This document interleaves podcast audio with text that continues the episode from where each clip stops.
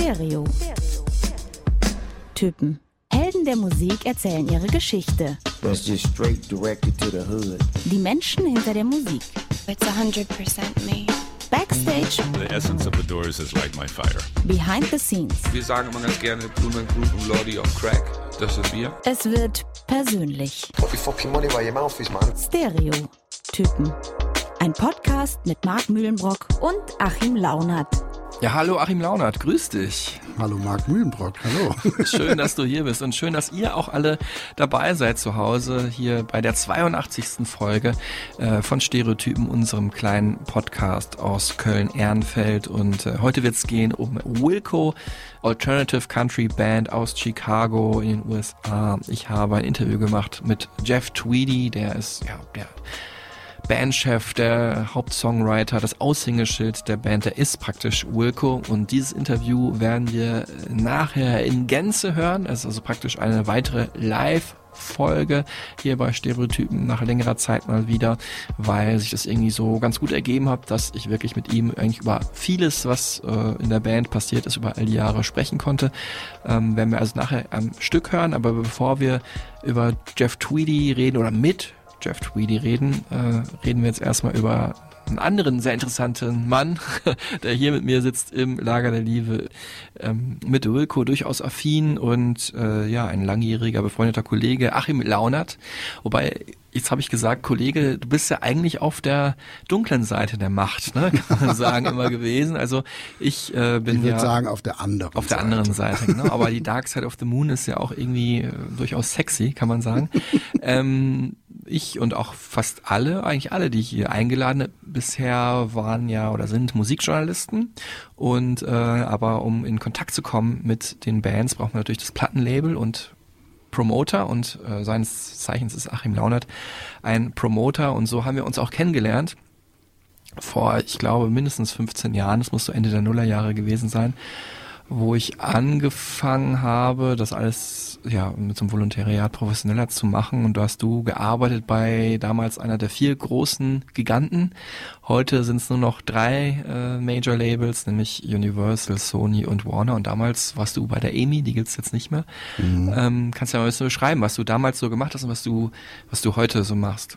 Also ich überlege gerade, also da, zu der Zeit, wo wir uns kennengelernt haben, war ich vielleicht sogar, also war ich bei Virgin Records, glaube ich, aber die gehörten schon mit zur EMI und dadurch, dass die eigentlich in München saßen und äh, die EMI halt in Köln, saß ich dann bei der EMI im Büro, aber war eigentlich so das Außenbüro West für die Virgin so. Und äh, mach halt äh, Radiopromotion, dadurch haben wir uns kennengelernt, ne, das so, wenn du dann beim Label arbeitest, ist es so die Schnittstelle halt eben zwischen Label und Radiosender und so der, der große Anteil meines Jobs ist eigentlich darum, mich darum zu kümmern, dass die Musik von dem Label oder von den Bands und Acts und Künstler und Künstlerinnen, dass äh, die halt eben läuft einfach im Radio, aber dann gibt's natürlich viele andere Sachen, die dann, dann dazukommen. Ne? Läuft die Musik im Radio, dann will der Sender vielleicht auch ein Interview machen oder vielleicht ein, wenn man ein Radiokonzert macht oder Tourpräsentationen oder da gibt's dann alles Mögliche, was man was man darin mit verbinden kann. Aber der erste Schritt ist erstmal, dass natürlich die Musik gespielt werden muss. So. Und Und diese äh, Zwischenschritte, da kommt dann jemand wie ich auf den Plan, nämlich da muss es ja auch einen Autoren, also ne, ähm, also einen Reporter geben, der die Band interviewt und dann dem Radiosender die O-Töne, die Interviewschnipsel gibt. Und ja, das habe ich halt des öfteren Mal gemacht. Und du als äh, Promoter, inzwischen ja freier Promoter, muss Ja, man genau. sagen, ähm, seit fast zehn Jahren jetzt, ja. bist dann derjenige, der dann auch so einen Promotion-Tag leitet und mich dann reinschickt für die halbe Stunde, wo ich dann zum Beispiel Jeff Tweedy hätte interviewen können oder so, ne? Ja. Genau. Und ähm, jetzt wollen wir dich so ein bisschen musikalisch verorten. Äh, ich stelle die drei Fragezeichen. Trademark ist eingetragen, ähm, wo ich ja jeden Gast, der hier vorbeikommt, so ein bisschen versuche, äh, neuer kennenzulernen, beziehungsweise wir kennen uns auch schon. Ich weiß natürlich auch ungefähr, was deine Musik ist, aber so ganz genau äh, alles über dich als Musikliebhaber weiß ich natürlich auch nicht und ihr äh, zu Hause natürlich wisst es noch weniger wahrscheinlich. Und deswegen gibt's hier drei Fragen, die sich alle mit so deinem Musik biografischen Background befassen. Und die erste ist so ein Klassiker. Äh, was war deine allererste selbst gekaufte Platte? Das äh, Also Platte, da kommt jetzt natürlich drauf an, wenn du sagst, wenn du Also- meinst, meine allererste Platte war natürlich damals eine 7 Inch, also Mhm. eine Single war meine allererste Platte, die ich mir gekauft habe und das war Baby Jane von Rod Stewart. Cooler Song. Das war mein erst, das war meine erste Platte und meine Übrigens, äh, kurz muss ich einlegen, Ja. weil ich, es brennt mir auf den Lippen, das schon seit Monaten zu sagen, wo dieser Song raus ist. Auch geklaut dieses Jahr von irgendeinem internationalen Chart-Hit.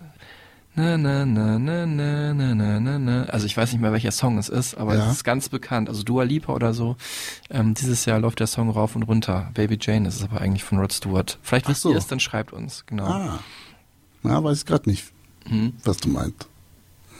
Ja, und dann, ähm, ich bin halt auch ein Albumhörer und deswegen so mein allererstes Album, was ich mir gekauft habe, dann auch damals auf Vinyl, war dann Music for the Masses von Depeche Mode. Das war so meine erste Platte, die ich mir gekauft habe. Sehr gut, gute Wahl. Also hast du ja auch schon an deine äh, an deine Zukunft gedacht, dass du dann immer eine gute Antwort auf die Frage geben kannst. Ja, ich bin auf jeden Fall sehr zufrieden mit den ersten Platten, Ja. die ich mir gekauft habe. Auch wenn ich danach dann musikalisch in ganz andere Richtungen gedriftet bin, aber äh, da bin ich immer noch sehr zufrieden mit, dass das so meine ersten Scheiben waren. Das ist jetzt nicht was, wo man so guilty pleasure mäßig sich für irgendwas schämen müsste so. Genau. Frage zwei: Was war dein miesestes Konzert, dem du warst? Ja, das ist natürlich immer schwierig. Ich meine, ich habe schon einige Konzerte gesehen, die ich dann vielleicht nicht gut fand oder so oder die mir nichts gegeben haben, aber da das heißt ja nichts unbedingt. Also da gibt's auch genug äh, Sachen, wo ich da stand und dachte, nee, ist nichts für mich, aber tausend andere Leute fanden super. Aber was wirklich mieses Konzert hat, was ich so als mieses Konzert in Erinnerung habe, war irgendwann mal Even Dendo im Underground in Köln. Ich wusste, dass du das sagst, da waren wir Warum? auch zusammen. Ach so, ja? Zufällig, ja. Also ich erinnere mich, also wir haben uns nicht verabredet, aber da waren wir, Weißt du noch, wann das war? Ich habe überlegt irgendwie. es muss äh, irgendwie so 2011, 12, 2010, 12, irgendwie so. 2011 Ah, war okay. ich außer Landes, so muss es gewesen Also das war auf jeden Fall, das war wirklich, also da bin ich dann auch früher gegangen, weil ich mir das halt einfach auch nicht mehr mit anschauen konnte. Also es war äh, für die Leute, die nicht da waren, es war halt so schlecht, weil er einfach total neben der Spur war und also selber auch die Texte nicht mehr wusste, wirklich schlecht gesungen hat und so einfach total, äh, total druff und abwesend war irgendwie und ich wusste schon vorher, es ist so ein, es kann total super werden, es kann aber auch schlecht werden, hat man schon immer mal vorher auch gehört und hab auch eins meiner besten Konzerte, äh, sage ich jetzt mal, ist auch eins von ihm, äh, irgendwann mal im Gebäude 9, damals mit dem, ich weiß gar nicht mehr, wie er heißt, dem Sänger von Doughboys zusammen. Das war auch ein super Konzert, aber das war wirklich so schlimm, dass man, man wusste nicht, ob man irgendwie, erst war man sauer, weil man es so scheiße fand und dann war man eher so traurig und hatte Mitleid und dann konnte ich mir das auch nicht mehr mit ansehen und bin halt echt auch früher gegangen, was ich wirklich selten mache bei Konzerten. Also es, ich konnte auch nicht mehr da rumstehen und mit Leuten reden, sondern wollte dann einfach nur da weg. Ja, es war wirklich schade. Also deine damalige Freundin habe ich noch im Ohr, ähm, die dann sagte beim Rausgehen, wir wollen ihn lieber in guter Erinnerung behalten. Evan Dando, großartiger Typ, Lemonheads, einer meiner Lieblingsbands aller Zeiten, kann ich sagen, ähm, passen auch irgendwie musikalisch zum heutigen Thema. Ich weiß noch, er hatte damals, ähm, also erstmal muss ich noch sagen, ich hatte diese Frage übrigens zufällig ausgesucht und nachher fiel mir erst ein, dass wir zusammen auf diesem Konzert waren Ah. und du vielleicht diese Antwort gibst. Also ich habe nicht darauf, äh, ich habe nicht darauf gelenkt, dass du das jetzt hier erzählst und ich das auch erzählen kann. Ähm, ich weiß noch, dass er damals erzählt hat, er hätte, ja wahrscheinlich weil er auf dem Trip war, weil er irgendwas eingeworfen hat, einen Schlüssel für seinen Van verloren und deswegen kam er nicht an sein Instrument und musste deswegen mit der Gitarre von der Vorband spielen und vom Voract, auch ein einzelner Gitarrist. Ah, okay. Und die war halt total anders gestimmt. Und dann hat er auf der Bühne gefragt, ob jemand irgendwie auch so ein bisschen ja, angeheitert, sag ich mal, jemand irgendwie so ein Stemmeisen oder sowas hat, wo man das rausholen kann. Und dann hat dieser Voract ihnen dann auch noch geholfen, kam mit auf die Bühne, hat dann die Songs mitgespielt und war auch ganz ja traurig und peinlich berührt und so. Also die Songs nur angedeutet, das war wirklich schade und ich habe auch einen, wie du auch, ein wunderschönes Konzert mit ihm erlebt im Gleis 22 in Münster, kurz bevor ich damals auch wiederum zu einem mehrmonatigen, fast jährlichen Auslandsaufenthalt aufgebrochen bin mit meinen damaligen Freunden. Noch sind wir dahin getigert und ähm, das war wirklich super schöne Stimmung. Also der Mann hat es einfach drauf, wenn er will oder man muss sagen, wenn er kann. Wenn er kann, ja, das muss man leider sagen, ja. Dritte Frage, ähm, muss ich sagen, es ist die sogenannte Keanu Reeves Frage, Ja, weil Keanu die wurde Reeves ihm ganz prägnant gestellt äh, in, ich weiß nicht was, Jimmy Fallon oder so, ganz bekannte US äh, Late Night Show, wo er zu Gast war und dann durfte irgendwie, wurden Zuschauerfragen vorgelesen oder weiß ich, ob Leute Fragen hingemeldet haben oder ob das aus dem Publikum vor Ort war.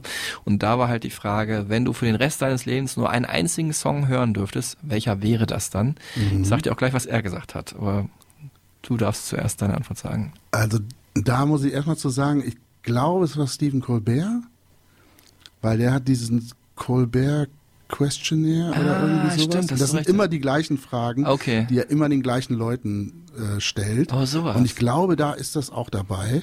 Stimmt, du hast Kann- recht, das war so. Mhm. Kann mich aber nicht mehr dran erinnern, äh, was er gesagt hat. Deswegen bin ich gleich gespannt, was, du- was du sagst. Auch ein guter Song auf jeden Fall, kann ich dir sagen. Okay. Also ich erstmal tue ich mich total, eh, total schwer immer mit so Bestenlisten. Wenn es dann auch noch sowas ist, ja so eine absolute Bestenliste, so, also ne, wo du denkst, okay, du kannst bis ans Ende deines Lebens nur noch einen Song hören. Also es geht nicht darum, dass der jetzt in Dauerschleife 24 Nee, nee, Stunden, trotzdem, Nur wenn aber- du ein Lied hören kannst. Ja, ja, genau, dass du halt aber nichts anderes mehr hören kannst, wenn dann nur diesen einen Song. Und ähm, ja, da überlegt man dann auch erst, nimmt man irgendwie einen total langen Song, von dem man sehr viel hat oder sowas irgendwie. Und da habe ich nämlich dann gedacht, ob ich 2112 von Rush nehme, weil ich so großer Rush-Fan bin und das ist halt so ein, keine Ahnung, 25-Minuten-Song oder so, den man sich halt sehr oft dann vielleicht anhören kann und äh, viel, äh, gibt's viel auf und ab und sowas. Aber habe mich dann doch für einen anderen Song entschieden und zwar von äh, Jim Croce, Time in a Bottle. Okay. Weil das so ein. Song ist, der, ja, weiß nicht, der mich von Anfang an irgendwie sehr tief berührt hat, als ich ihn das erste Mal gehört habe, auch wenn der, also wenn ich den erst sehr spät entdeckt habe, weil er von 1973 ist oder so. Und ähm, wenn er vorbei ist, kann ich den direkt wieder anmachen und äh, finde den einfach super schön und ich glaube, den könnte ich immer hören. Muss ich auschecken, tatsächlich. Ja, mach das mal, sehr schöner Song. Ähm, Keanu Reeves hat gesagt, von Joy Division Love Will Tear Us Apart. Natürlich ein Überhit. Also ein fantastischer Song. Ne? Und Ja. auch, man muss sagen, er kannte, also er hat es aus dem Stegreif gesagt und hat ihn, ne, er ist ja eh, glaube ich, der große Sympath in Hollywood, hat ihn nochmal Mega Sympath, finde ich auch. hat ihn nochmal sympathischer gemacht.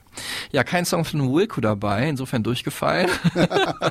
nee, es waren sehr interessante Antworten. Danke dafür. Aber das habe ich auch noch überlegt, weil ich von dem einen Album, äh, weil mit dem mit dem Anfang mit so, ich suche mir einen langen Song aus, von dem ich viel hab irgendwie, habe ich nämlich auch noch hier äh, One Sunday Morning, habe ich nämlich auch noch gedacht, Ah, weil das auch so der, den finde ich halt einfach super und habe mich damals auch gefreut, den mal live zu sehen irgendwie. Und das war so, wo ich dachte, äh, das könnte hätte auch ein Kandidat sein können, aber dann habe ich mich dann doch für jeweils für einen anderen. ich weiß noch, wir waren nämlich zusammen auch beim Wilco-Konzert, wo dieser Song lief zum Album The Whole Love und das war der Opener des Konzerts und du hast mich gefragt, wie dieser Song heißt. Das Ah. weiß ich noch, ja. Ach, lustig, ja. Ja, weil ich bin nicht so gut mit Songtiteln. You're welcome. Ja, das werden wir gleich noch feststellen. Aber zunächst, jetzt haben wir eigentlich schon eine wichtige Sache angesprochen. Wir haben sie beide, die Band, jeweils einmal live gesehen, Wilco. Und ja, für mich war das einfach ein wunderschöner, so melancholischer, ah, ein wunderschöner Abend mit melancholischer Musik. Ne? Das war vor ziemlich genau elf Jahren. Äh, 2012 war es im Oktober, habe ich jetzt nochmal nachgucken müssen. Ich hatte es auch nicht auswendig gewusst, im E-Werk in Köln.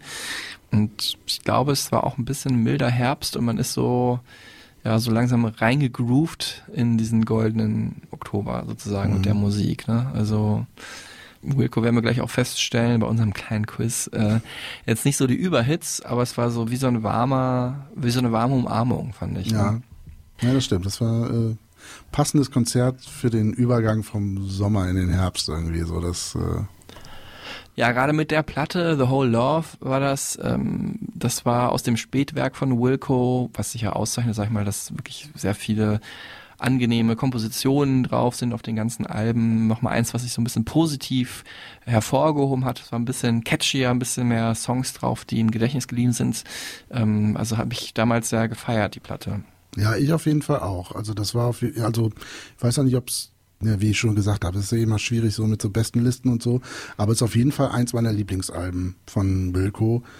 Wahrscheinlich auch, weil, ich weiß nicht genau, ob irgendwie zu der Zeit, dass ich das irgendwie mit im Urlaub hatte oder so, dass ich das dann irgendwie so viel gehört habe oder so und das auch für mich das einzige Mal war, dass ich sie live gesehen habe bis jetzt dass mir das dann irgendwie ein bisschen mehr bedeutet hat, aber ähm, auch wie du schon sagst, so es ist so sehr ist so eine gute Quintessenz irgendwie von Wilco, weil irgendwie, was ich auch an ihnen mag, ist halt eben dieses, äh, dass sie halt eben ein gutes Gespür für so ruhige Songs, ruhige Momente und sowas haben, wenn es so ein bisschen auch in so eine Singer-Songwriter, manchmal auch so ein bisschen Country-Ecke geht, aber halt eben auch trotzdem, das fand ich auch lustig, als ich mich jetzt nochmal so ein bisschen so ein bisschen nochmal dazu gelesen habe, so bei Wikipedia oder so. Ne? Manchmal steht dann so die Country Band und manchmal steht so die Alternative Rock Band oder sowas. Und das eben, das haben sie halt eben auf dem Album auch, dass sie dann so neusige Indie-Rock-Momente auch haben. I've been lost, I've been found,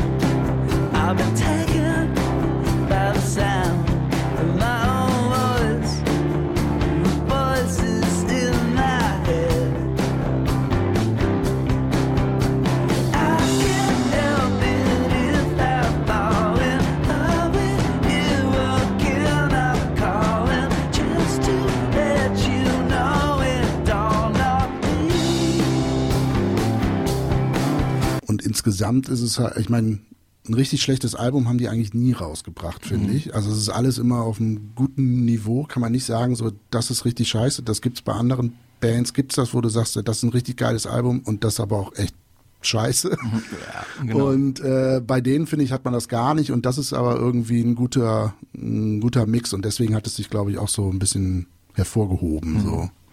Auch das neue Album gefällt mir wieder sehr gut, besser als dieses country-lastige Album davor. Ähm, Cousin, so heißt das neue Album, ist ja auch der Anlass eigentlich dieser Folge, ähm, weswegen wir das hier machen, ist vor kurzem erschienen.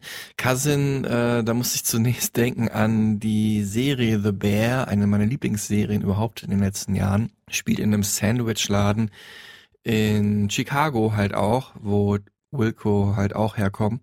Und Cousin, das ist eben ein Begriff, mit dem sich die Hauptfiguren in der Serie oft gegenseitig rufen. Da dachte ich, vielleicht hat das irgendwie eine Beziehung zueinander. Auf jeden Fall absolute äh, Cook-Empfehlung, diese Serie.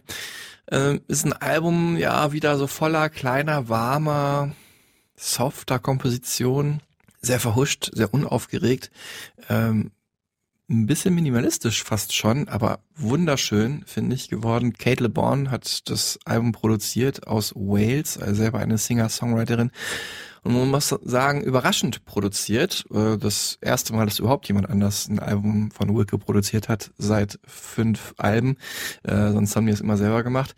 Ähm, ja, Tweedy und Kate LeBon haben sich kennengelernt und er hat das dann irgendwann so im Kennenlernprozess entschieden, dass er dachte, okay, das wäre irgendwie cool, wenn mal wieder jemand externes eine Platte von Wilco produzieren würde. Auf ihren eigenen Alben, ähm, ja, hat die ist die sehr bekannt für verspielte Produktionen mit 60er Einschlag.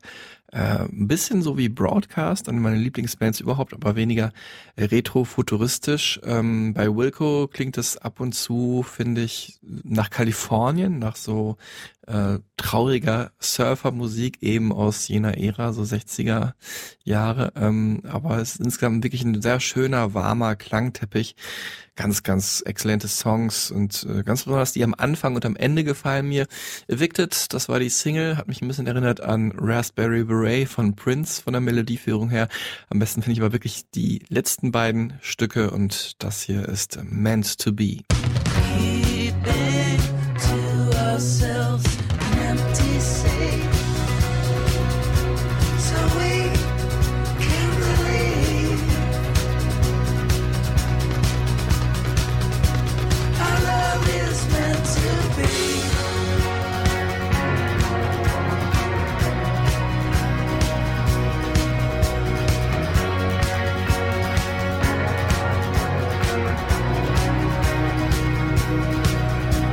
Ja, man muss schon sagen, die die super relevanten Alben haben Wilco schon vor gut zwei Jahrzehnten veröffentlicht. Das war ähm, auf jeden Fall irgendwie Hotel Foxtrot und A Ghost is Born, ähm, wo sie auch am Ende Jahresbestenlisten von Musikkritikern angeführt haben. Aber wie gesagt, danach kam so ein bisschen so ein Cut, aber so das Spätwerk oder das, was danach kam, hat sich immer ausgezeichnet durch wirklich ganz hervorragende Songs, ganz hervorragendes Songwriting, ähm, ganz ja, hervorragendes Gespür für den melancholischen Moment und das irgendwie in Noten zu bringen und in unser Ort zu bringen. In mein Leben sind sie schon früher gestoßen vor diesen beiden genannten Alben. Also tatsächlich schon mit Album Nummer zwei. Da habe ich diesen Song hier entdeckt. Äh, einer der wahrscheinlich größten Rock-Hits. Von daher passt es damals in diese Alternative Rock-Musikzeit. 96 war es, glaube ich. Das ist Out of Sight.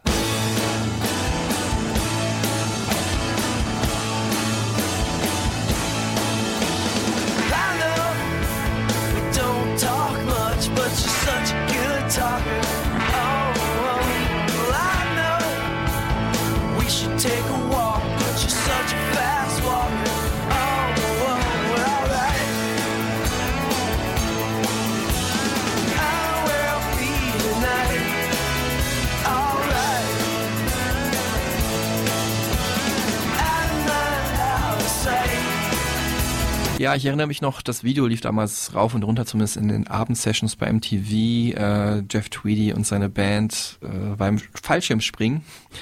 Und wann immer das Lied kam, habe ich es laut aufgedreht, den Fernseher, weil die CD hatte ich damals noch nicht oder weiß nicht, ob sie schon raus war. Zumindest konnte ich sie mir nicht leisten. Danach habe ich sie geholt. Es war ein Doppelalbum Being There. Da irgendwie wollte er unbedingt, dass das ein Doppelalbum ist und äh, dass sie da deswegen irgendwie so einen Deal mit dem äh, Label gemacht haben, ne? dass die ja irgendwie auf Einnahmen oder sowas verzichtet haben, damit es aber unbedingt als Doppelalbum erscheint. So, das hatte ich jetzt nämlich jetzt auch noch nachgelesen. Das fand ich auch, fand ich auch cool, vor allen Dingen nach, also ne, weil sie ja jetzt noch nicht so erfolgreich waren wie jetzt. Mhm.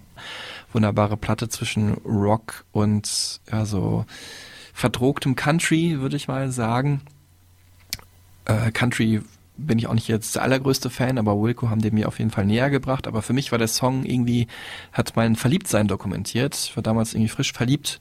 Äh, meine damalige Freundin, glaube ich, weiß gar nicht, ob die Wilco überhaupt kannte oder kennt, aber es war halt mein Song in unserer Beziehung, den ich immer so gehört habe, wenn ich unterwegs war, wenn wir uns gerade nicht gesehen haben. Und dann war es irgendwann vorbei. Dann habe ich mir eingeredet, dass es alles abgeschlossen ist und mir dann den Hit vom ersten Album angehört. Und das ist dieser hier, I Must Be High, wo äh, Jeff Tweedy dann nämlich singt, äh, ich muss wohl high sein, dass ich dir Goodbye sage. Also dass ich sage, nee, ich habe keinen Bock mehr.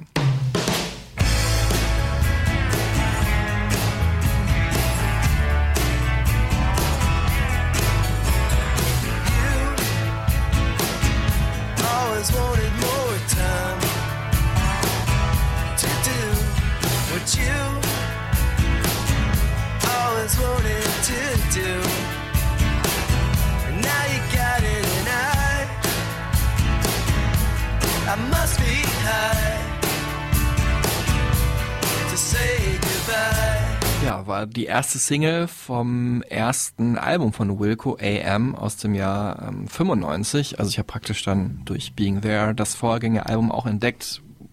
Ist eher ja, ein bisschen unauffälliger gewesen, die Platte auch. Und das war die, äh, war auf jeden Fall wahrscheinlich der Song, der meistens hervorgestochen ist. Deswegen auch die Single, ja. Und dann äh, hat man dann doch irgendwie gemerkt, man vermisst die andere Person und äh, wir sind aber nicht mehr zusammengekommen, war auch alles genau richtig so im Nachhinein, aber dann habe ich mir natürlich die totale Melancholie und Traurigkeit gegeben mit diesem Song hier, das ist How to Fight Loneliness.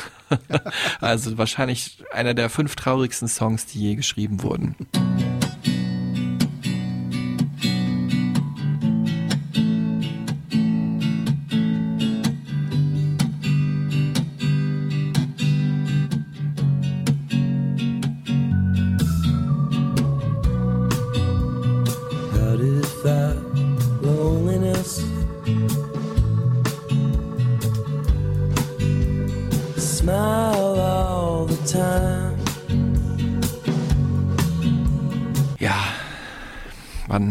Ist die Stimmung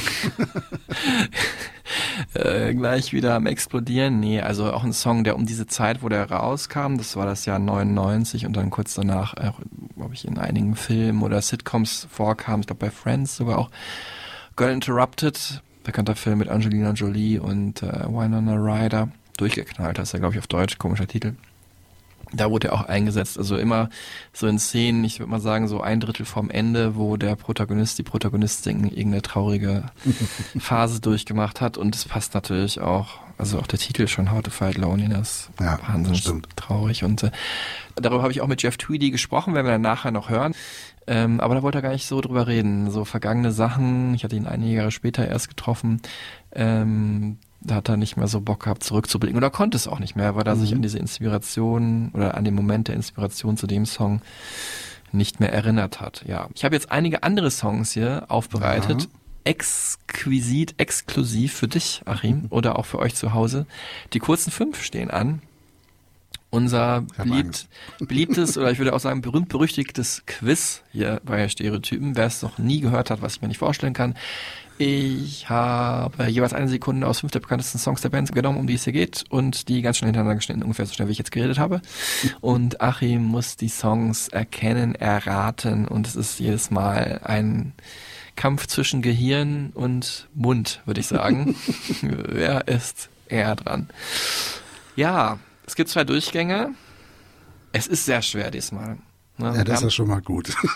das ist Schön, Wilco, mich besonders es schwer ist ist. sehr schwer. Der Sound ist natürlich auch nicht so ganz. Ja, das, also ich kann mir das, Prägnant. also ich bin gespannt. Ich kann mir überhaupt nicht vorstellen. Also jetzt, wie du schon sagst, so bei Wilco auch. Also da irgendwie eine Sekunde aus dem Song, pff, dass das so prägnant ist. Äh, ja, ich lass mich überraschen. Okay, die kurzen fünf mit Wilco und Achim Launert. Here we go.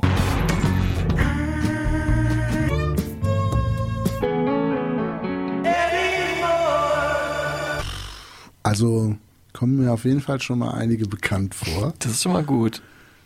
Ich hätte jetzt gedacht, es wäre noch schwieriger, dass ich überhaupt nicht erkenne, was welche Songs es sind. Aber das geht dann doch noch so. Aber, oh, aber den Titel dazu. Pff. Also es ist auf jeden Fall schwierig. Vor allen Dingen, weil man irgendwie, also man kann sich ja beim ersten Hören irgendwie habe ich das Gefühl, ich kann mir nur den ersten Titel merken und dann denkst du darüber nach und hast die anderen vier kriegst du schon gar nicht mehr mit. Aber der könnte, das müsste eigentlich, äh, wir haben ja heute eben auch schon über das Album gesprochen, The Whole Love, und ich meine, es wäre der Opener Art of Almost. Ja, richtig. Einen hast du schon mal. Aber ich darf nur zweimal hören. Genau, also es ist kein Oh. Sweep hier für dich schon mal. Das ist äh, okay. Aber dann vielleicht beim zweiten habe ich dann vielleicht auch noch einen. Aber äh, das ist echt, äh, ist echt schwierig. Also was du meintest mit äh, de- der Zwiekampf zwischen Gehirn und Mund auf jeden Fall. Ja.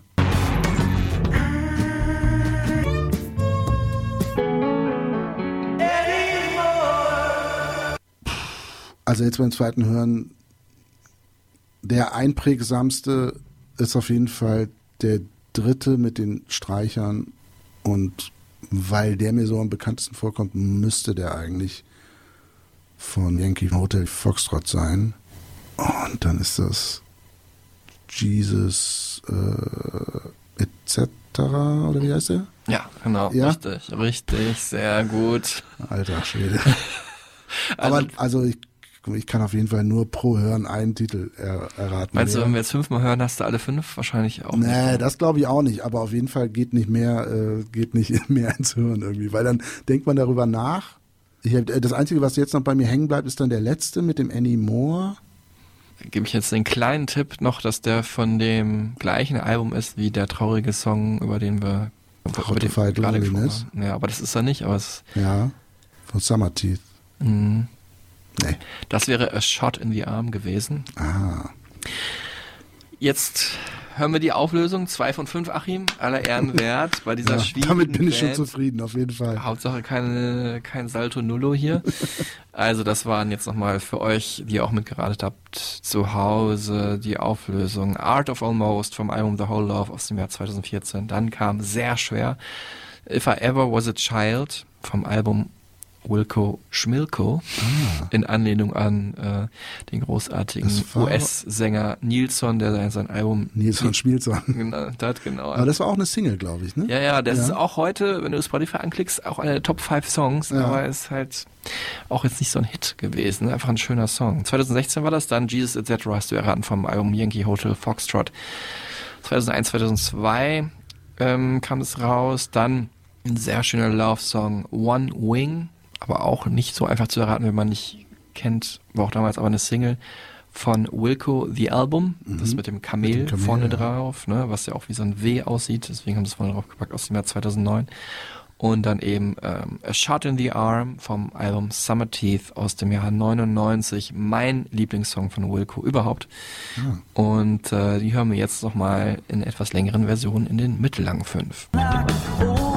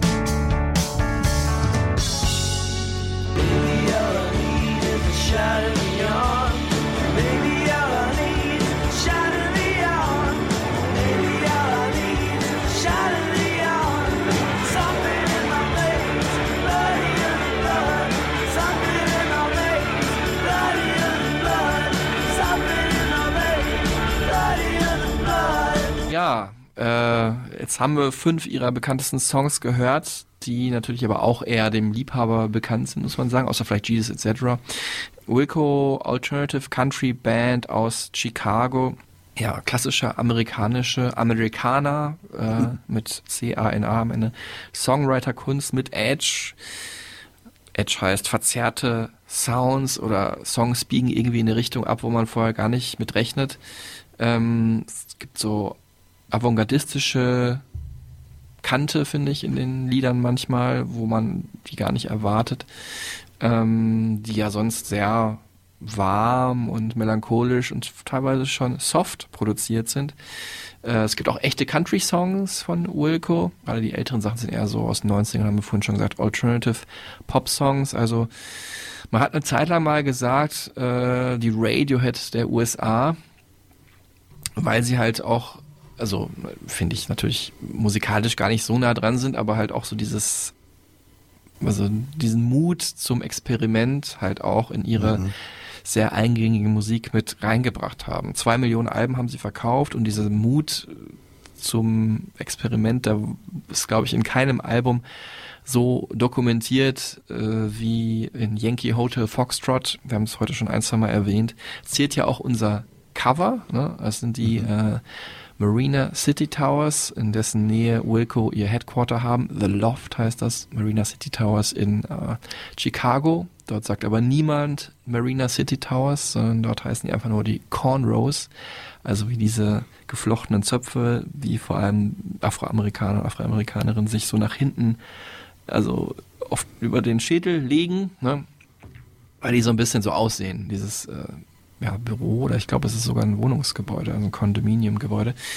Ich war auch schon mal vor Ort, habe so eine Architekturtour gemacht. Die Bootstour. Genau, Ja, habe ich auch gemacht. Ja, Ja, und ja, seid ihr auch da vorbeigefahren? Ja, natürlich. Ja, und ich Ja, habe ja. sogar das äh, auf meinem Handy als Screenshot, Ah. wo alle mal sagen, ah, hast du das Wilco-Cover äh, als äh, Sperrbildschirmbild? Nee, ich habe tatsächlich das Foto selber gemacht und war es natürlich den Ausschnitt genauso gewählt, ähm, dass es so aussah wie das Albencover. Ja, einfach nicht beeindruckend. Also Ja, finde ich auch. Sehen geil aus. Mies van der Rohe da und äh, wer noch alles, ich habe den Namen vergessen, aber es war so viel Overkill an Architekturinfo, aber es ist schon beeindruckend gewesen. Viele Bauhaus-Sachen stehen da am Rande der Kanäle in, äh, in Chicago.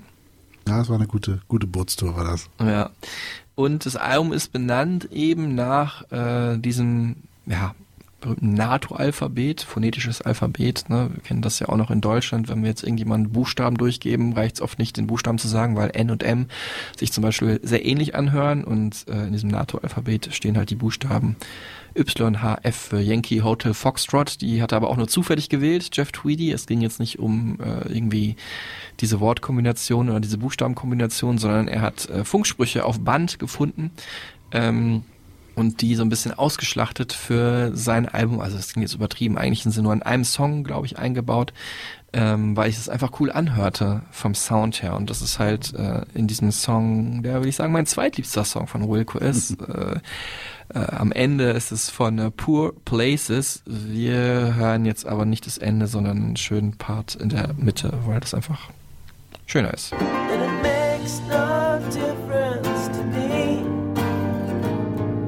They cried all over on the seas when it's hot in the poor places tonight. I'm not going outside.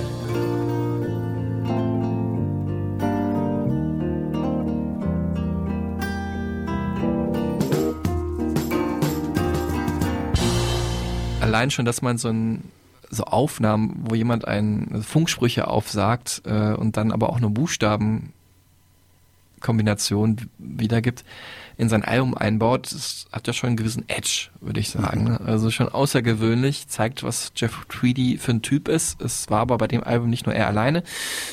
Ich wollte jetzt kurz noch über dieses Album referieren, über das wir dann nachher auch mit ihm sprechen. Das Interview mit Jeff Tweedy läuft dann gleich am Stück, aber ich will noch kurz was von der vielleicht wichtigsten Wilco-Platte erzählen. Ich habe einige Informationen aus der Doku I'm Trying to Break Your Heart entnommen, die von diesem Album handelt. Das ist wirklich so eine archetypische Rock-Story, kann man sagen, obwohl Wilco ja eigentlich eher eine ja, jetzt nicht unbedingt so eine Rock'n'Roller-Band sind, die die Klischees eigentlich erfüllen würde, aber ja, mit neuer Mann kam in die Band Zwist, mit alten Bandpartnern bis zum Rauswurf Drogenabhängigkeit und das Plattenlabel lehnt das Album ab. All das ist Wilco passiert bei Yankee Hotel Foxtrot. Zunächst wurde der Drummer ersetzt, weil der alte Drummer einfach die neuen Ideen, die Jeff Tweedy hatte, nicht so umsetzen konnte. Ken Kuma ging, Dan Kochi kam. Dann kam Jim O'Rourke als Mixer und am Ende dann Produzent des Albums dazu. Die Songs waren eigentlich fertig, aber die Band war nicht zufrieden und Jim O'Rourke, das ist jemand, der vorher zusammengearbeitet hat, also auch Produzent schon jahrzehntelang war, aber vor allem bekannt geworden ist durch die Arbeit mit Sonic Youth. Verweis auf Folge, irgendwas mit den 30ern hier, also schon eher bekannt für seinen ja, kakophonen Sound, für verzerrte Geräusche, die auch irgendwie auf das Wilco-Album gekommen sind. Und ähm, der Zwist in der Band entstand vor allem mit Bandkollege Jay Bennett, ähm, der vorher sowas wie der Soundmeister war, auch begrüßt hat, dass Jim O'Rourke in die Band kam, aber dann, je länger man diese Doku guckt und je länger also die Arbeit an diesem Album ging, stellt man halt fest, dass ja, Irgendwann war er doch nicht mehr so glücklich. Nee, war er dann doch nicht mehr so glücklich. Und ähm, ich muss auch sagen, der ist inzwischen verstorben. Auch ganz tragisch irgendwie, weil er typisch USA sich keine Krankenversicherung leisten konnte und dann nicht behandelt werden konnte. Und ähm, ja, ich weiß nicht mehr, also wie die Todesursache jetzt war, hatte irgendeine Krankheit, die dann eben nicht behandelt wurde. Und äh, aber man soll auch nicht schlecht über Verstorbene reden, aber der ist schon ein maximal weirder Charakter gewesen, dem so ein paar Antennen einfach fehlen, wie man redet und wie man nicht redet, finde ich.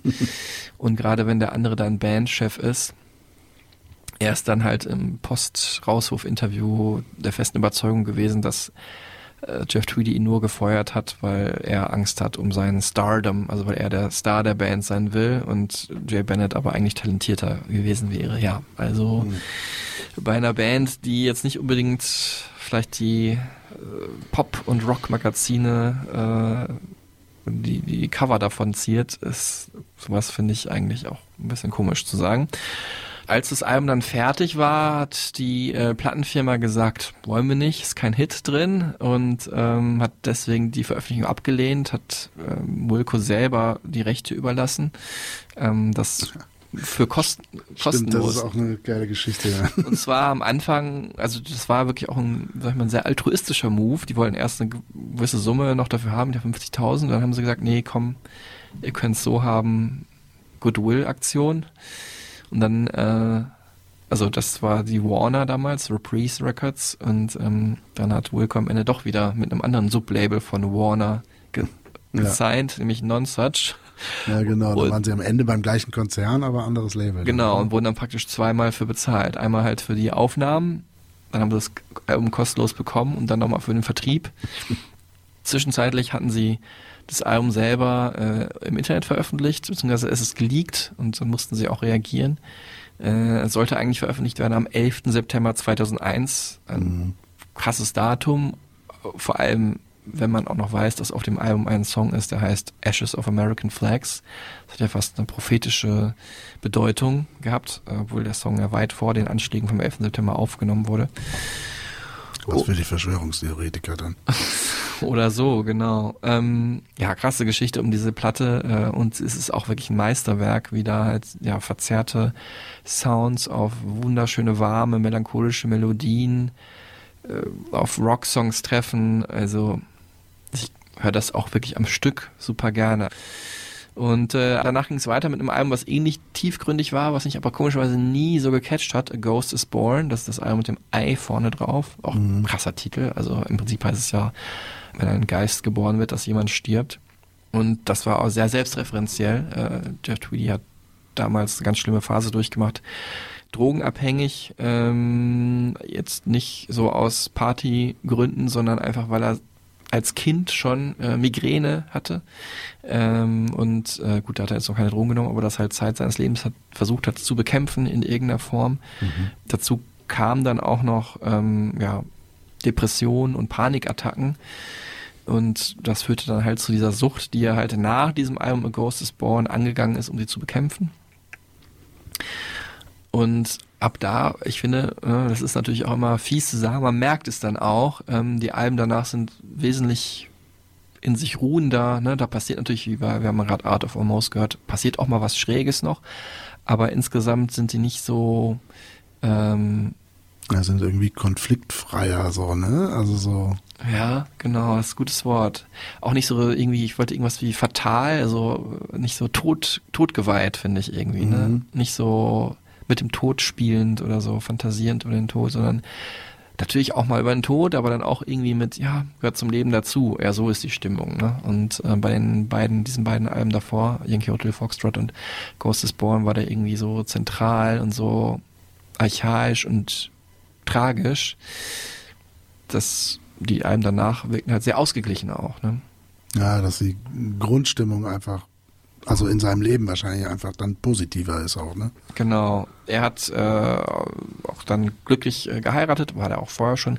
Zwei Kinder hat er, beide Söhne machen auch Musik, äh, hat ähm, eine gemeinsame Band auch mit dem einen gegründet, der andere war damals noch zu klein, die hieß auch Tweedy, Sukiri hieß das Album nach seiner Frau, benannt oder nach dem Spitznamen seiner Frau oder der Mutter von den beiden Jungs. Und äh, die geben natürlich viel Halt. Heute ein sehr ausgeglichener Mensch, natürlich auch mit seinen inneren Dämonen, aber hat das, soweit ich beurteilen kann, auch nach dem Gespräch ganz gut im Griff. Ich habe ähm, zwei Bücher von ihm gelesen, das auch noch kurz als Vorbereitung. Let's Go, So We Can Get Back. Das ist auch schon ein guter Titel, ne? Eigentlich will er gar nicht, aber er freut sich halt so aufs Heimkommen. Ähm, da erzählt halt wirklich von seiner Kindheit bis, ich weiß gar nicht, wie weit es geht, aber bis auf jeden Fall nach Ghost is Born noch. Daher habe ich einige Informationen, hätte ich euch gerade schon gesagt habe. Er ist geboren in Belleville in der Nähe von St. Louis und ja, diese Südstaaten-Kultur ist ja nicht richtig Südstaaten, aber halt so diese Country-Hochburg-Welt da, ne, merkt man ja der Musik von Wilco auch an, sowohl jetzt teilweise wirklich ja vom Genre Country als auch von dieser ja, melancholischen, warmen Stimmung her. Und ähm, das ist eine Autobiografie halt und da ist mir ganz markant im Gedächtnis geblieben. Das kommt, glaube ich, direkt am Anfang die Szene, wo er ist natürlich auch jetzt nicht so ein Party Animal, sage ich jetzt mal, und äh, er das Gegenteil fühlt sich auch nicht so wohl, weiß nicht, wie Smalltalk funktioniert. Und wenn ihn zum Beispiel jemand fragt, so, ja, was hältst du denn von den Cups dieses Jahr? Also das würde sagen, so eines der beliebtesten Teams im Baseball überhaupt in den USA, dem man lange Jahre immer den Erfolg gegönnt hat. Und dann haben sie auch irgendwie die World Series gewonnen, glaube ich, vor gut fünf Jahren. Und ähm, da hat er gesagt, ja, an so einer, bei so einer Frage würden ja die meisten sagen, ja, die haben einen guten Pitcher oder Outfield ist schlecht oder und ich, es war auch nicht so, dass ich mich mit Baseball überhaupt nicht auskennen würde, aber der erste Gedanke, der mir immer kam, war, die Cubs, ja, auch sie werden eines Tages sterben. Und das klingt, also das ist auch wirklich relativ witzig gemeint im Buch, aber es sagt natürlich auch viel über den Charakter Ja. von Jeff Tweedy aus. Ne? Und das bis heute muss ich daran denken, wenn jemand irgendwie über fragt, wie das und das Fußballteam ist. Ne? So, also ja. Und das andere Buch, das er geschrieben hat, Jeff Tweedy, und darum geht's jetzt halt auch am Anfang in diesem Interview, was jetzt euch eine gute halbe Stunde begleiten wird, ist How to Write One Song. Jeff Tweedy ist der festen Überzeugung, dass jeder Mensch dazu imstande ist, einen Song zu schreiben. Und das Buch soll natürlich auch eine Ermutigung sein, dass wir irgendwie was in die Hand nehmen, Stift und Zettel oder eine Gitarre oder uns ans Klavier setzen und ein bisschen rumklimpern und das auch ausarbeiten. Ne? Und äh, erklärt euch gleich ganz wunderbar, warum er denkt, dass das funktioniert und warum das einfach unglaublich bereichernd ist. Und diese Antworten sind auch wirklich ganz, ganz schön. Ähm, Danach äh, wird es dann viel gehen um das, was wir gerade so ein bisschen autobiografisch schon erzählt haben. Also jetzt natürlich wird es nicht super deep um seine Konflikte gehen, aber auch das spricht er an, freimütig, um die Platten von Wilco, die entscheidenden Yankee Hotel Foxtrot, Ghost is Born, um die Songs How to Fight Loneliness und äh, um die Bands, die er vor Wilco hatte. Ähm, Uncle Tupelo, so einem Country-Band mit Punk-Attitüde, würde ich sagen, gegründet von äh, Jay Farrar, einem seiner besten Freunde damals. Dann haben sie sich äh, zerstritten. Eigentlich eine Band of Brothers gewesen, äh, also der Farrar Brothers, in die Jeff Tweedy dann reingesneakt ist. Aber was erzähle ich lange? Wir wollen ihn ja hören. Jetzt ist es endlich soweit. Äh, du freust dich wahrscheinlich auch, ne? Jetzt mal eine andere Stimme zu hören. Fall. Ach so, nee, das nicht, aber ich freue mich auf das äh, Interview, ja. Genau, und äh, wir katapultieren uns jetzt in der Zeit zurück. Ich habe das Interview geführt eben zu diesem Buch How to Write One Song. Das kam so Ende 2020, Anfang 2021 auf den Markt, je nachdem ob in den USA oder in Deutschland. Und äh, äh, zu dem Soloalbum, was Jeff Tweedy damals veröffentlicht hat, Love is the King, das ist ja ein schöner Titel. Und äh, das war, äh, und dieses Interview fand statt am 11. Februar 2021 interessanterweise nur gut eine Woche bevor ich das Interview gemacht habe zu einer anderen ganz bekannten Live-Folge, die wir hier bei Stereotypen schon hatten, nämlich mit My Bloody Valentine, mit äh, dem Chef Kevin Shields, habe ich geführt, glaube ich, am 16. oder 17. Februar, 16. Februar war es, glaube ich, 2021, also nur eine Woche später, ja, innerhalb von einer Woche zwei meiner absolut größten Helden gesprochen, leider nicht persönlich getroffen, Corona sei Dank, wobei ich wäre wahrscheinlich auch nicht eben nach Chicago gejettet, wo Jeff Tweedy sitzt. Ähm, wir transportieren uns jetzt imaginär zu ihm oder zu mir. Also ich sitze abends um halb sieben in meiner Wohnung in Köln im belgischen Viertel und mache einen Zoom-Call mit äh, Jeff Tweedy. Dann müsste es da ja ungefähr so Mittagszeit sein, ne? Chicago, 12.30 Uhr, 13.30 Uhr. Das ist auch noch New Acht York-Zeit. Stunden. Ist das noch New York-Zeit? Weiß nicht genau. Um den Dreh. Ja. Ja, vielleicht eine Mit- Stunde mehr. Mittagszeit, ja. Ähm, Im The Loft, im tief verschneiten Chicago, eiskalter Winter und damit geht's jetzt auch gleich am Anfang los, wie wir beide gefroren haben. Darüber unterhalten wir uns. Viel Spaß damit und wir hören uns gleich nochmal wieder. Achim, ihr und ich. Hi, Jeff. And thanks for having me. It's an honor to talk to you today. Um, I understand you're in Chicago now, and it's even more freezing cold than it is where I live, which is in Cologne in Germany. Yeah, it's it's been it's been freezing cold here. It's it's up to 19, but it was all it was in the single digits and below zero all last week, and I think it's heading back that direction soon. Uh, but yeah, cold, dark, miserable. Okay. Uh, we're going to talk about Wilco, your music, your life, and your books, especially How to Write One Song. Uh, what made you convince really everybody can write a song? Well, I- I have two two main philosophical I don't know truths that uh, I think have led me to believe that anyone can write a song. And one is I have a very, very wide vision of what a song is. I think it can be a, a lot of things, including things that aren't necessarily musical. So, um, that combined with the fact that I think that people improvise and use their imaginations all day long, um, we're always coloring in the parts of the people we're interacting with. We're trying to figure things out. We're always uh, making up backstories for people that that uh, uh, are are being a little I don't know, irritable with us or something. You know, we're trying to we try and figure things out, and we color it in, and we use our imaginations, and we use our imaginations to improvise to find our way out of getting lost. Or, um, I think humans are just um, innovative people. I mean, or in, humans are innovative people. Oh my God. Anyway, humans that's the way our brains work. I think our brains are are meaning seeking devices. They want to understand things, and p- part of the way that we do that is um, by creating a certain amount of the reality that we experience. And I just think that what I suggest in the book is that everybody can do that with a little bit more intention uh, than maybe you do all day long, uh, and to spend time on purpose in that side of your brain that is so adept at, you know, basically making things up.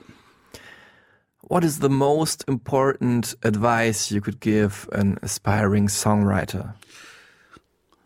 Well, I think the key is that uh, the process of writing it should be the the part that's the most enriching and satisfying. Uh, the song itself shouldn't be shouldn't be judged harshly. I think it's it's really the writing of the song which bene- is the is the part of it that I think benefits us so much as people as as uh, as humans. You know, I think making something that wasn't there before is an incredibly powerful ability, and when you participate in that activity, you remind yourself of that that fact that you have this ability to wake up in the morning, uh, use your mental powers and your inspiration and your your dreams and your your creativity, your imagination to make something that was not there when you woke up, and uh, that's that's very godlike. I think that that's very that's a, that's as powerful as it gets. The power of creation. So uh, I think that that's really the gist of it. Mm. Uh, one thing that was really striking for me is that you don't talk that much about melody. Um, maybe you can get into this right now while we talk. How would you say? How do you find a good melody? Um. Well, I don't really delve that deeply into that in the book. It's not really uh, like a, a music theory, or it's not really geared towards uh, anything too technical or specific about, you know, how melody works against chord progressions or anything like that. I think that if you listen to a lot of music, some of those things become sort of obvious to you. Uh, simple melodies are pretty easily uh, thought of, I think. Um, but in, uh, at the end of the day, I didn't really want the book to be strictly about um, melody. Even I don't really consider melody to be an, an essential part of a song. I think you could make a song without a melody, and you can make a song without music. I think you know. So um, so I'm not really. I don't know. For me personally, it's just. I think from years and years and years of listening to music and and learning the language of of music um, through my own ears, and then wanting to speak that language myself, uh, it's uh, something that just kind of comes to me now. But I think it's through the experience of feeling other people's melodies for years and years and years. hmm yeah, that makes sense. In your other book, your biography, Let's Go So We Can Get Back, we get to know which musicians influenced you as a kid. You loved the punk of the Ramones and the Clash. Yet Bob Dylan was as important or even more important. What would you say? I've heard of him, Bob Dylan. uh, I had Bob Dylan records when I was really, really little, uh, and I, I don't know why, but I really gravitated to them towards them. I guess everybody's records, every, all the records I've listened to, have mentored me in that in some way. But I don't remember a time in, in my life, honestly, as a person that uh, that loves music, where where Bob Dylan's music hasn't been at the front of my mind, to be honest. I mean, it's it's kind of like the sun that everybody shares, and it's the the light that kind of covers the world. And certainly for someone that plays an acoustic guitar and sings and writes songs, um, it's it's uh, it's hard to escape that influence or that that uh, that light. How you started making music yourself is almost like an American movie or TV show story. You injured your leg in a bicycle accident and had to lay in bed one summer and decided to learn guitar. At high school, you befriended with your first bandmate, Jay Farrar. He had a band already back then, a band of him and his brothers. How difficult was it for you to get into this band? Yeah. Um, well, I was, you know, just learning how to play an instrument, and I was also not a brother. Uh, so early on, uh, it was, you know, initially when I first started playing with Jay Farrar and his brothers, I was very much. Uh, I think an an annoying mascot that that uh, turned my uh, they would turn my amp off and things like that, and uh, I think I was just annoying. And then you know, as I got better at my instrument and started playing bass, it was, you know, I felt more like an equal or you know, uh, a fully fledged member of the of the group, and and you know, my friendship had grown with Jay and things like that. So, um, and you know, early on, that was. Uh, I think fairly typical of a you know a lot of people's experience early on playing music with uh, their friends, and that's what happened. Jumping forward into your family life nowadays, uh, you you don't have a band of brothers, but a band of sons. You already released an album with your son Spence and enjoy making music with him and his brother Sam. What do you learn from being in a band with your sons? Well, I don't think that there's anything that compares to playing uh, with your with your family, with your own DNA, with your you know your blood relatives, and and Sammy and Spencer uh, getting to make music with them is maybe the greatest joy in my life. Um, so, um, you know. I definitely learn a lot from them and take a lot from being around their excitement and enthusiasm for uh, it all being sort of newer for them, and uh, I I love it. I, I I strongly advocate for people to have music in their lives as a family, as just an activity, even uh, not necessarily something you need to do professionally. It's just a it's a great it's a great family activity. Going back to the early 80s, what happened to the Ferrars in the band of brothers? Well, I think one of them went into the. I think one of them went into the armed services, and the other one maybe I think one of Jay's other brothers went back to school or something. I don't know for whatever reason. Jay's brothers bailed and left the three of us that became Uncle Tupelo, and it was just. Um, I don't know. I think it was an op- op- opportunity to restart for us and and commit to writing our own material and and in our eyes that meant we would we are going to try to be a real band and not just a band that played covers of you know garage band music and stuff like that With Uncle Tupelo, you had a punk touch in your attitude, your approach, and a bit also in your music. Yet it was more country uh, that you were doing. Where do you see a connection between punk and country in the first place? it's in in line with the idea that I have of a, uh, uh, the way I picture a lot of country songs working, and that is, I think that a lot of like the really great classic country radio hits from the '50s and '60s have these kind of uh, twists that are really easy to explain. It's almost like the title itself gives you what the idea of what the song's about, you know, uh, like "Stand by Your Man" or "I've Got a Tiger by the Tail" or you know these. Um, oh, oh, lonesome me! It's pretty much everything is contained in the title to be, you know, uh, and if you listen to the song, it may be, it may be, you know, colors it in a little in a funny way or something. Mm. Then the band split up. Do you recall what were the decisive moments that made you fall out with Jay that led to the end of Uncle Tupelo and the start of Wilco in 94 95?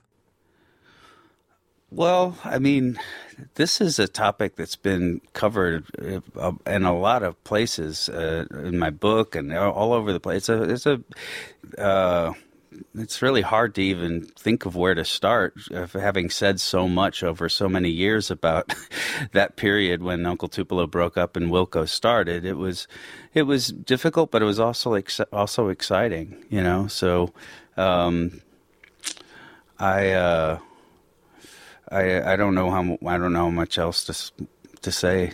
Yeah, yeah, of course, I understand. How would you generally describe working with Wilco? How would you describe the hierarchy in the band? You obviously being the head of the band as main and often solely songwriter. I think that it probably doesn't work like a pure democracy or a committee. I don't think that records made by committee generally are very good. I think that you usually need somebody with a vision of how it's going to be when it's finished to kind of guide everyone through it. And I love being that part of, of the Wilco ensemble. But at the same time, it is democratic in terms of if somebody has an idea, it's almost always heard, it's always always aired. I very think we very rarely defiantly go against someone's deep wishes. But the band as a whole doesn't have a lot of insecurity. There isn't a lot of worrying in each uh, of our minds that someone's encroaching on our territory if they have a guitar idea or, or a keyboard idea. There seems to be a general consensus that we're working towards something good, not something bad.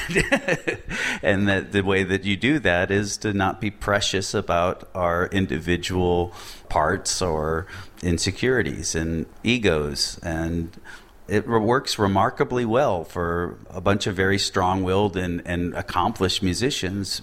I don't know what exactly to attribute it to, but we get along very well and we seem to move in the same direction most of the time. Mm.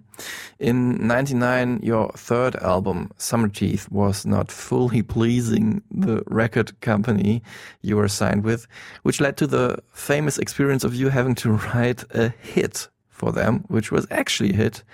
Then afterwards in radio and also for me, Can't Stand It. How do you remember that episode of your career?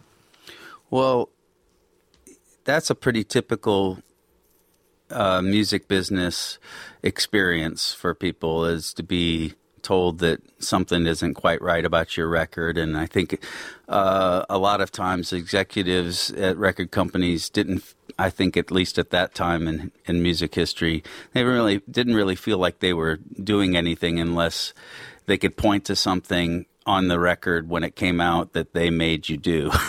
and uh, uh, or made you take out, or you know, um, it just it happened a lot. It was pretty a, pretty frequent uh, frustration, and you know, on Summer Teeth, they the whole record was done and delivered, and they wanted to they wanted a hit song or something that they could take to radio. They didn't feel like they had that, and uh, so I weighed my options, and the one thing that made sense to me was that if they were paying for more music to be made, I like making music, and I uh, certainly love a trip to LA to go sit in a studio and try and come up with something that, I mean, I didn't know what a radio song was supposed to sound like, but I I thought I had just delivered a whole album of radio songs.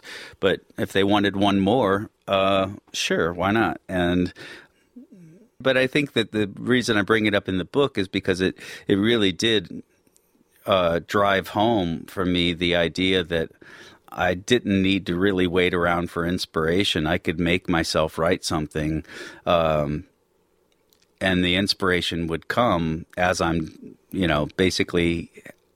Once I got started, it was it was inspired. It was uh, it came to me and, and presented options and and but only because I had put myself in its path, you know, and that's what the way I think it works is, you know, you set out to write, and you get to work, and and then the inspiration comes, and and uh, that was a that was a lesson in that.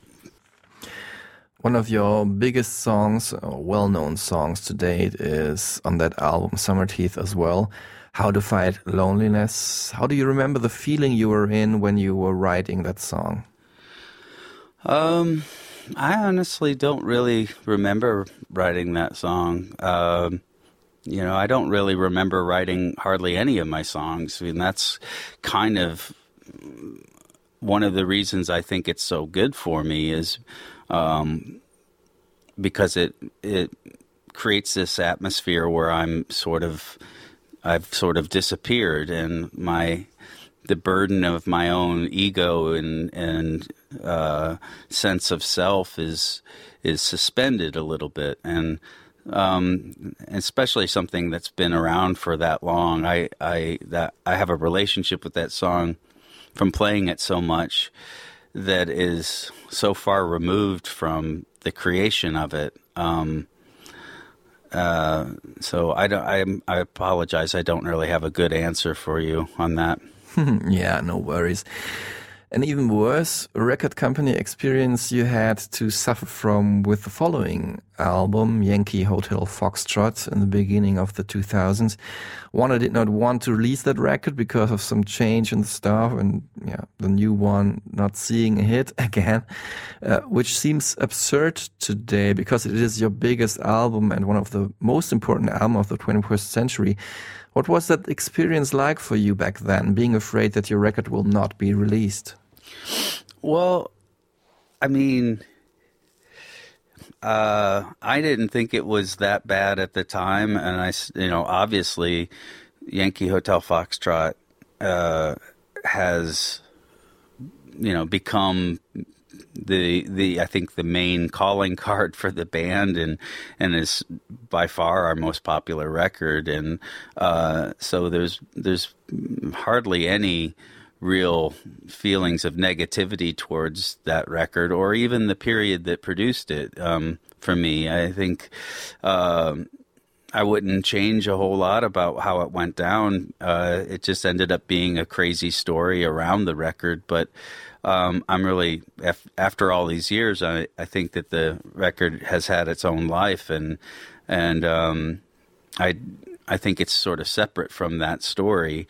Uh, you know, personally, it's the same as any other record because you know we're always going th- we're always going through a little bit of sadness and a little bit of joy and and and dif- different amounts, I guess, but um, there's maybe a little bit more uh, struggle for me as an addict at that time than there is now. Certainly, uh, having you know been able to manage that side of my personality, but uh, that's uh, you know it was uh, it ended up great. you know, I think it's people are still checking that record out, and and that's that's always a really exciting thing for an artist. yeah, for sure. The sadness you were talking about that is captured in Yankee Hotel Foxtrot is prolonged in a way in the follow up A Ghost is Born from 2004. How would you describe that period of your life altogether? Um, uh, you know, this the sadness in my life around the record uh, isn't what has been carried forward in time. I feel like that record was hopeful in spite of those things that I was, you know, dealing with. Uh, and I'm really, you know, uh, I, I'm great. I'm grateful for that. I'm grateful that that that record seemed to be healthier than I was as a person. Uh, the writing on it seems to be way ahead of me, and and maybe looking towards something that I couldn't see yet um, in terms of another way to live. So, uh, you know, I, I have nothing but I, I enjoy playing those songs, and I don't think about them as being from a harrowing or you know difficult time. I think of them as being something that I'm connected to, and and um, I play for an audience, and, and they have some relationship with it, and I'm I'm I get to make that connection with them. And uh, that's really all I think about when I think about any of those songs from the the period of your life. Doesn't, for me at least, I don't know other how other songwriters feel about things. Uh, but for me, it's it's the the emotion of the song isn't doesn't necessarily have to be a reminder of a terrible time. It can it's actually kind of the the product of if, even if it's the product of some pain that's that's an example that the pain didn't go to waste and to me that's ultimately hopeful Yes, that's a wonderful way to put it, almost as soothing as in your songs. Yet the pain was, of course, taking its toll to your body and mind. What made you say, okay, I have to go into another direction, both mentally and musically, maybe? How would you describe working with Wilco after, after these albums till nowadays? Uh, I think after I started taking care of myself and being able to manage the mental health issues and addiction issues. I I I did the I think I did have a period where I wanted music making to not be complicated and for it to just be something uh, that was almost documentary uh, uh, style of recording. Uh, and went through a period like that, and then, uh, you know, I think each record kind of has its own uh, approach and process, and and we've definitely gone back back and forth between those two things at least a few times in the band. Wilco has been around for almost three decades. You making music even longer, and also parallelly to the band as a solo artist and with your son. What's the secret of your longevity, of being around in the long run? I enjoy working and I enjoy being able to be process oriented. You know, I'm not, I get a lot of satisfaction out of it that doesn't require judgment from me of whether I'm doing something as good as what I did five years ago or 10 years ago. I get a lot of satisfaction out of making something that wasn't there when I woke up. And I really have learned to be very focused on just that, that small triumph. And it tends to create a, it stays sort of exciting and interesting to me because of that. I also feel like it's my job and I enjoy my job and I'm, part of my job is to stay inspired and motivated and it's not that fucking hard. you know, there's so much great music coming out all the time. There's so much music that you haven't explored that came out 30 years ago or 50 years ago. There's books to read, there's museums to visit. You know, there's you're part of a gr- great big swath of humanity that have chosen to create versus destroy. And that's a thrill to be allowed to do that with your life.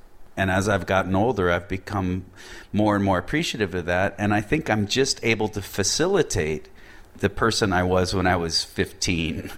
I've actually worked hard enough to be conversant with my instrument to be as energized. Like I, feel like I have the same energy. It's just that I'm more practiced or something. Have a have a deeper, more profound practice.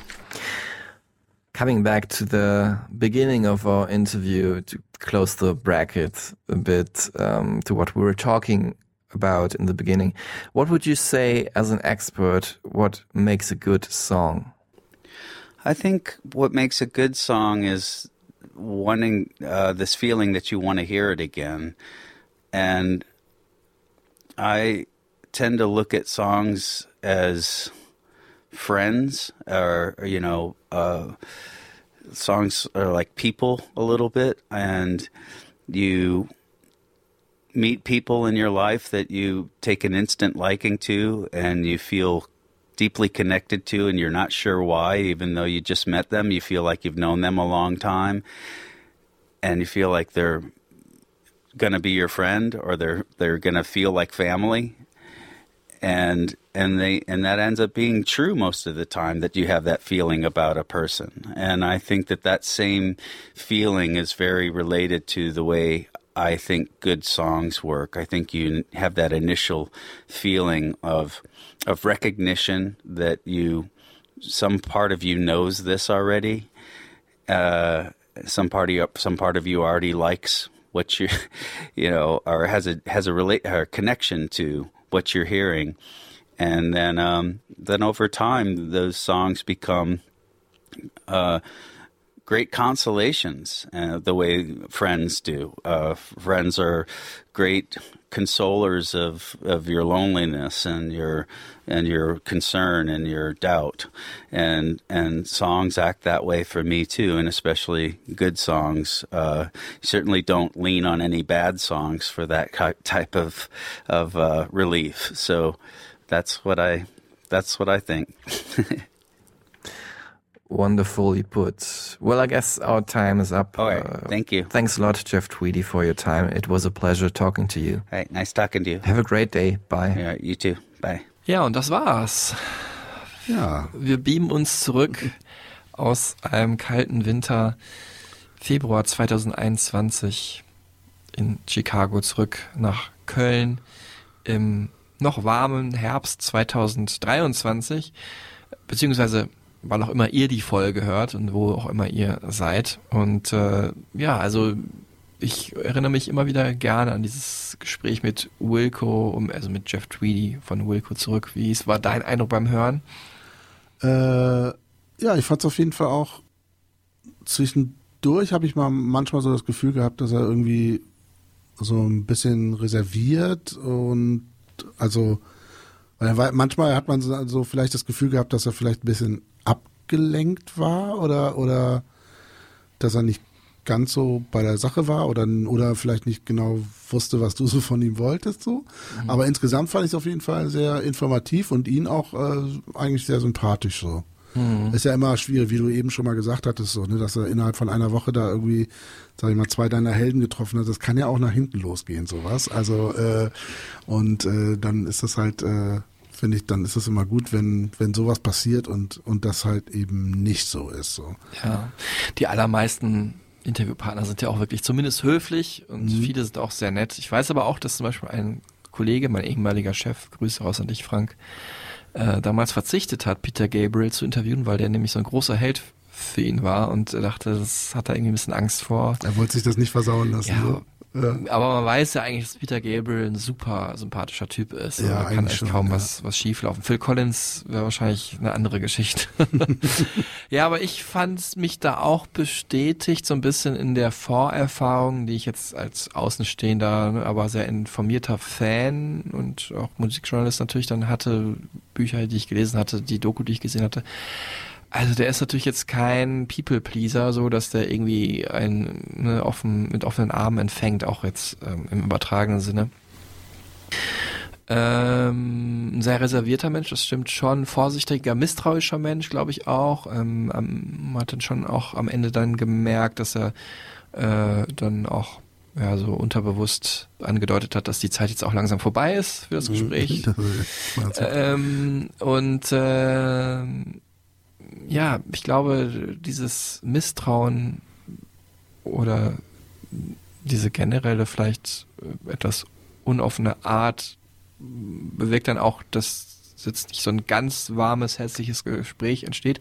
Obwohl gleich sagen muss, ich habe auch jetzt, wo ich es nochmal gehört habe, eine unglaubliche Sympathie für ihn entwickelt. Gerade weil er so super interessant erzählt und angenehm redet und dann auch zwischendurch so lacht und so. Und hier Bob Dylan, I've heard of him, sagt er ja auch so. Das fand ich dann schon sehr sympathisch und äh, also so ein ab und zu ironischer Witz und sehr Schalk im Nacken, den hat er halt auch auf jeden Fall. Ja. Und deswegen habe ich das alles in sehr guter Erinnerung, auch wenn man jetzt nicht sagen kann, wir haben ganz krass geweibt, aber ich hab, kann mich dann, glaube ich, immer ganz gut anpassen an die Art des anderen, dass ich dann auch etwas vorsichtiger meine Fragen zum Beispiel formuliere.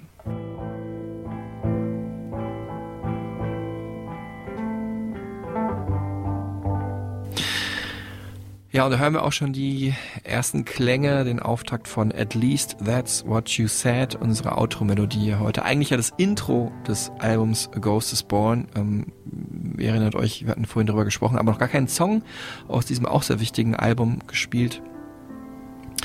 Fantastisches Ding, ähm, wie, ja, der ganze Song und die Band mit ihm nach zwei Minuten, nach genau zwei Minuten anfängt durchzudrehen. Erst mit einem schönen Auftaktriff und dann mit einem der schönsten Gitarrensoli der Musikgeschichte. Und ich bin kein Gitarrensoli-Fan, aber äh, das wirklich ist außergewöhnlich.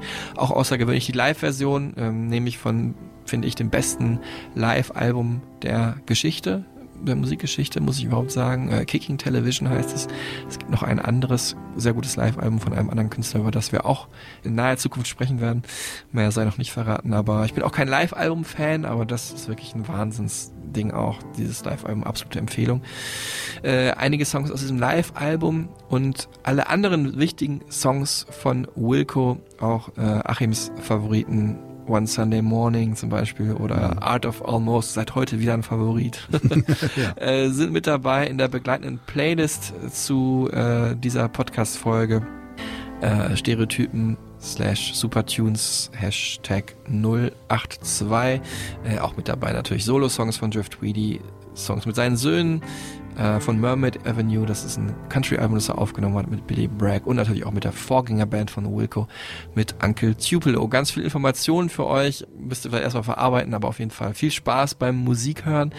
Und ähm, vielen Dank, Achim Launert, fürs Hiersein. Gerne, vielen Dank für die Einladung. Hat dir Spaß gemacht, hoffentlich. Ja, hat mir auf jeden Fall Spaß gemacht. Ja, war gut, war mein erstes Mal im Podcast. Ach krass, sehr cool. Also und die erste Erfahrung vergisst man ja nie, muss man ja sagen. äh, vielen Dank euch fürs Zuhören. Es war schön, dass ihr mit dabei wart. Ich hoffe, ihr habt die Folge genossen. Wenn ihr mögt, dann liked und teilt uns und spreadet das Wort und äh, sponsert uns gerne. Ähm, wir würden uns sehr freuen. Lasst uns Sterne da. Alles, was ihr machen möchtet, äh, was uns zugute kommt, erfreut uns. Und äh, vor allem aber bleibt gesund und hört viel gute Musik. Und dann hören wir uns beim nächsten Mal, vielleicht auch hier wieder in wenigen Wochen. Dann wird's gehen um Duran Duran. Duran und Oh. äh, ganz anderes Thema wieder. Äh, Achim schnalzt auch schon mit der Zunge. und äh, dann heiße ich hier willkommen meinen Kollegen, Musikjournalist-Kollegen Jörn Bär. Ich freue mich sehr drauf auf diesen erneuten Richtungswechsel. Bis dahin macht's gut. Tschüss. Tschüss.